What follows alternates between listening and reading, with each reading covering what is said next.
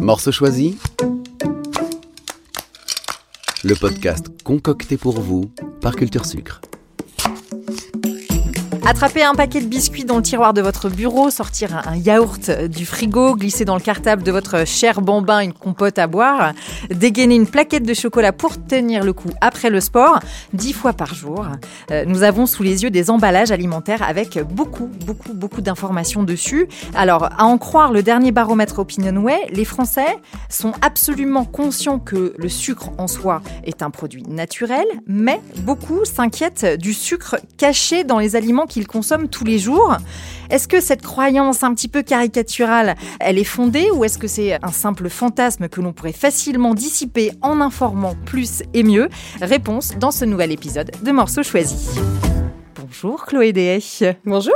Vous êtes responsable communication et nutrition et vous représentez aujourd'hui Culture Sucre, l'organisation interprofessionnelle du secteur betterave sucre en France. Alors je voudrais vous faire réagir à ce sentiment partagé par une majorité de Français. Le sucre, selon eux, serait caché dans les aliments qu'ils consomment tous les jours.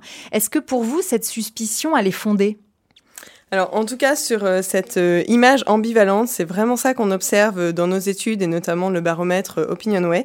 Quand on interroge les consommateurs, les Français, sur l'origine agricole du sucre, ça, c'est un fait qui est bien connu. On a environ 8 Français sur 10 qui déclarent que le sucre est un produit issu de la nature. Pourtant, quand on les laisse choisir entre le sucre est un produit naturel ou un produit industriel, on a un peu plus d'une moitié qui se tourne vers un produit industriel. Et là, c'est un chiffre qui est en hausse euh, au fur et à mesure des, des éditions.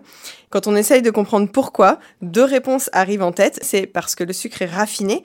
Donc là, je ne vais pas m'étaler dessus, mais on sait qu'en France, on produit du sucre à partir de betterave, que la betterave à sucre a une chair blanche et qu'elle produit un sucre naturellement blanc, contrairement à la canne qui, elle, donne un sucre roux. Et Chloé, la deuxième raison donc? Et donc la deuxième raison, c'est parce que le sucre est caché. Et ça, c'est un critère qui est en hausse. Là, il a pris 9 points depuis le dernier Ah oui. baromètre. Donc on voit que c'est vraiment une inquiétude grandissante de la part du consommateur. Et alors Chloé, qu'en est-il de cette perception que le sucre est caché? Bien évidemment, le, sucre n'est pas caché. S'il y a du sucre utilisé, il figurera obligatoirement dans la liste des ingrédients. Par contre, c'est vrai que c'est pas si simple de lire une étiquette parce que euh, il y a d'une part donc la, la liste des ingrédients dans lequel le sucre peut figurer, mais il y a aussi d'autres types de sucres ajoutés qui existent, du sirop de glucose, du dextrose, donc euh, ça, ça peut apporter de la confusion euh, aux consommateurs. Et deuxièmement, on a aussi sur l'étiquette le tableau nutritionnel qui indique euh, les calories, les lipides, mais il y a aussi les sucres. Et ces sucres-là ne sont pas des sucres ajoutés, c'est pas les mêmes que le sucre qui est écrit dans la liste des ingrédients. Donc ça fait vraiment une confusion euh, pour le Oui, consommateur. il y a- il y, a beaucoup de choses à comprendre. Je vous ai apporté euh, un petit yaourt nature que je consomme tous les matins au petit déjeuner pour qu'on fasse la preuve par l'exemple, euh, Chloé. Euh, si vous voulez bien décrypter pour nous, pour les auditeurs, le tableau nutritionnel. Alors, le yaourt nature, c'est vraiment un très bon exemple parce que quand on regarde les ingrédients, donc c'est un produit simple, donc qui est composé de lait et de ferments lactiques. Le yaourt nature, de par sa définition, il n'y a pas de sucre ajouté. Et pourtant, dans le tableau nutritionnel, on voit à la ligne glucides non sucre qu'on a à peu près euh, 5 grammes pour 100 grammes. Donc là, ce sucre-là, bien évidemment, il n'est pas ajouté puisqu'il n'était pas dans la liste des ingrédients. Donc c'est le lactose naturellement présent dans le lait. Donc avec des exemples très simples comme ça, donc comme un yaourt nature, un jus de fruits, une compote sans sucre ajouté ou encore de la pulpe de tomate sans sucre ajouté également, on voit bien qu'il y a des sucres naturellement présents dans de nombreux aliments et que c'est dans aucun cas des sucres ajoutés ou cachés euh, par les industriels. Merci Chloé pour ces premiers éclairages.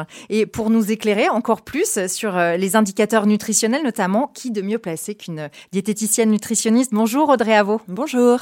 Merci d'avoir accepté d'être avec nous euh, dans cet épisode de Morceaux choisis.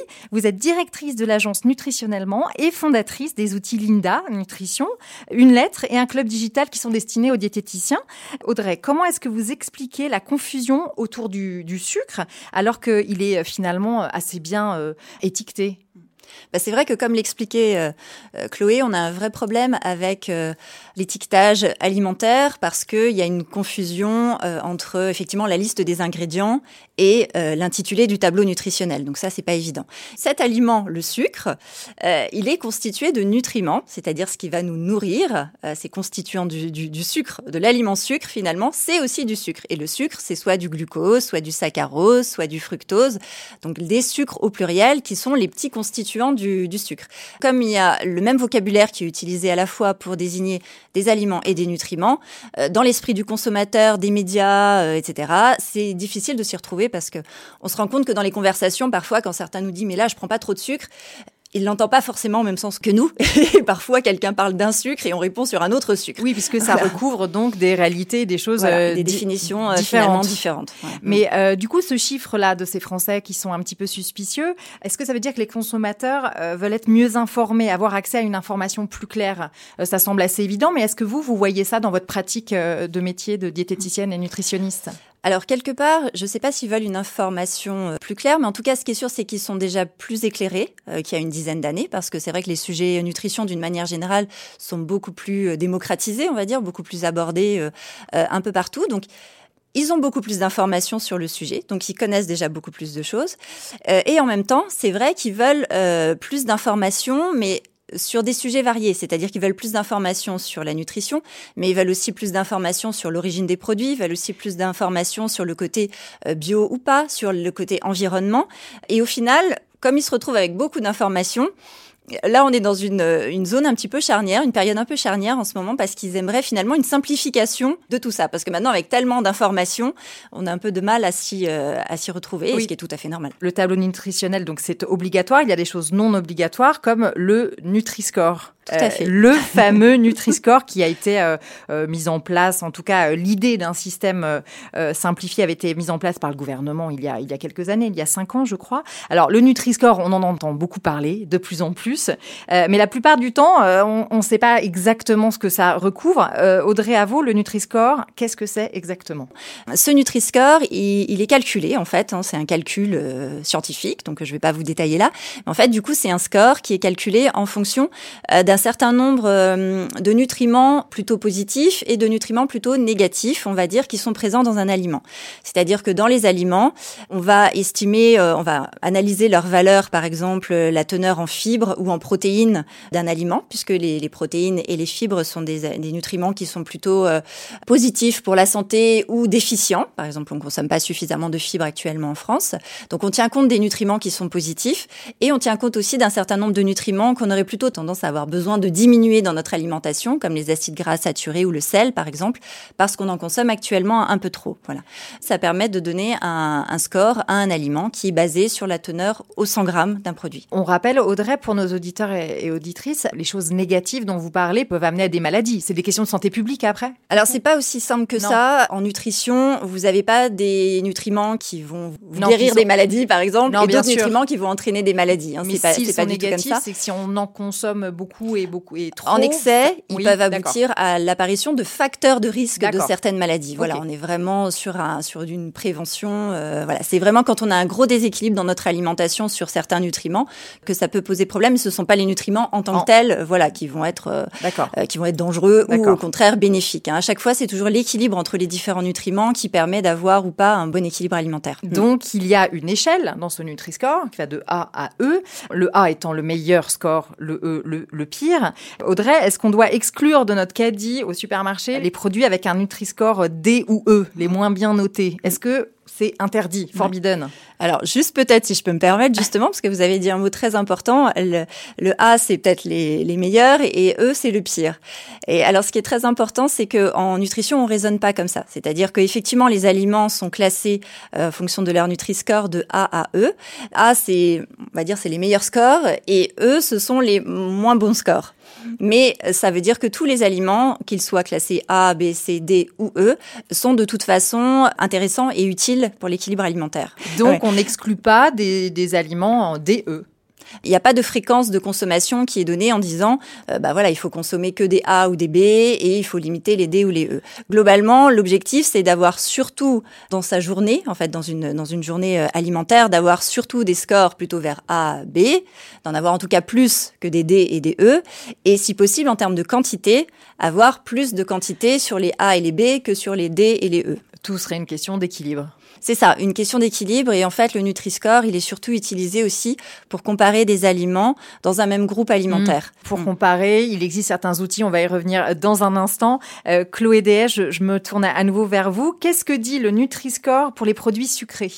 Alors, pour le sucre, déjà, le sucre a un Nutri-Score D, et ça, c'est vrai, quel que soit le type de sucre. Qu'on prenne un sucre blanc, un sucre roux, un sucre de coco, mhm. un sirop d'agave, euh, ils contiennent des valeurs caloriques proches, des valeurs euh, en sucre assez proches aussi. Donc, c'est assez euh, logique que le Nutri-Score soit le même. Et comme le disait très justement Audrey Avaux à l'instant, l'intérêt du Nutri-Score, c'est de comparer au sein d'une même catégorie d'aliments et d'orienter le choix.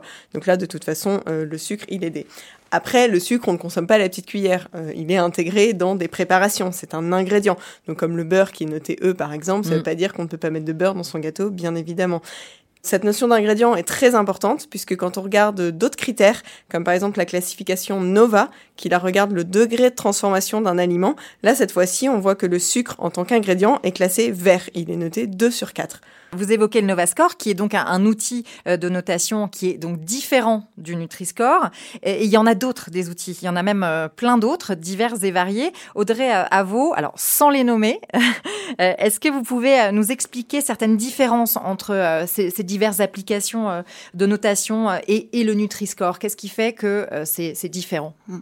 Alors le Nutri-Score, c'est vrai qu'il est basé uniquement donc sur le descriptif et le profil nutritionnel d'un aliment. Hein, comme on le disait, il va évaluer les aliments selon la teneur en protéines, en fibres, en sucre, en acides gras saturés, en sel, etc. Voilà. Donc c'est vraiment une analyse purement nutritionnelle. Ensuite, vous avez des scores qui sont basés sur euh, le degré de transformation des aliments, comme on vient de l'évoquer. Donc effectivement, est-ce que c'est un aliment qui est consommé d'une manière euh, basique, crue, ou est-ce que c'est un aliment qui est cuit, qui est mélangé à d'autres aliments? Est-ce que c'est une recette très complexe, etc. Donc là, il y a un niveau de, de, de transformation des aliments qui peut être pris en compte. Ensuite, il y a des scores qui évaluent aussi, par exemple, si c'est un aliment issu de l'agriculture biologique ou un aliment issu de l'agriculture euh, conventionnel. Voilà, c'est aussi, ça peut être aussi un critère de, de classification et qui n'a rien à voir avec l'aspect purement euh, nutritionnel euh, mm-hmm. de la chose. Voilà, on peut avoir un Nutri-Score A et avoir euh, et être bio et un Nutri-Score E et être bio ou inversement. Hein, voilà, donc il n'y a pas de, c'est, c'est pas directement lié. et puis vous avez d'autres scores qui sont basés aussi parfois sur la présence d'additifs ou pas dans la recette. Il y a d'autres scores maintenant qui commencent à être proposés et expérimentés sur, par exemple, le niveau de, pour informer sur le niveau de rémunération, par exemple, ah des, des, agriculteurs. Euh, voilà, pour qu'il y ait une transparence par rapport à ça. Il y a différents scores qui sont testés actuellement, euh, qui ne sont pas encore formalisés d'une manière officielle, un peu comme les le Nutri-Score. Pour l'instant, sur les autres scores, c'est un petit peu du, du tâtonnement. Euh, il y a des expérimentations qui sont mises en place pour sur plusieurs années. Souvent, ce sont des initiatives privées pour l'instant. Oui. Et il y a les agences euh, environnementales, en tout cas par exemple, qui sont en train d'analyser un petit peu tout ça pour essayer de voir quels sont les critères les plus pertinents et faire des propositions dans les prochaines années pour essayer d'avoir des scores qui soient un peu plus, euh, euh, enfin, d'essayer de trouver des critères en fait qui soient uniformes, homogènes et qui soient des critères fiables de comparaison. Vous nous avez parlé de beaucoup de choses. Qu'est-ce que vous, en résumé, Audrey Avaux, qu'est-ce que vous nous conseillez? Parce qu'on peut avoir à vous entendre 15 applis dans notre smartphone, mais qu'est-ce que vous nous conseillez quand on fait nos courses concrètement? Est-ce que finalement, avec tous ces outils c'est une bonne ou une mauvaise idée de checker systématiquement un produit euh, sur une appli? Mm. Faut surtout pas que ça devienne mm. une obsession, parce que si on prend ça d'une manière ludique et avec un certain euh, recul, euh, ça peut effectivement être très sympa et ça peut nous aider à nous éclairer sur certains choix euh, alimentaires. Par contre, si ça devient une obsession, bah, par exemple sur le Nutri-Score, si on a l'obsession du A et du B, on va avoir des carences alimentaires, donc il faut surtout pas qu'il y ait du A et du B dans le dans le caddie. Donc, faut pas que ça devienne une obsession. Faut pas non plus qu'on se mette à exclure des aliments parce qu'ils vont avoir, par exemple, des scores D ou E, parce que là, pareil, on va avoir des carences et ça va entraîner euh, ça peut entraîner des troubles du comportement alimentaire derrière qui seront finalement encore pires que euh, voilà. Donc je pense que tout ça reste intéressant si on garde bien sûr du bon sens, voilà.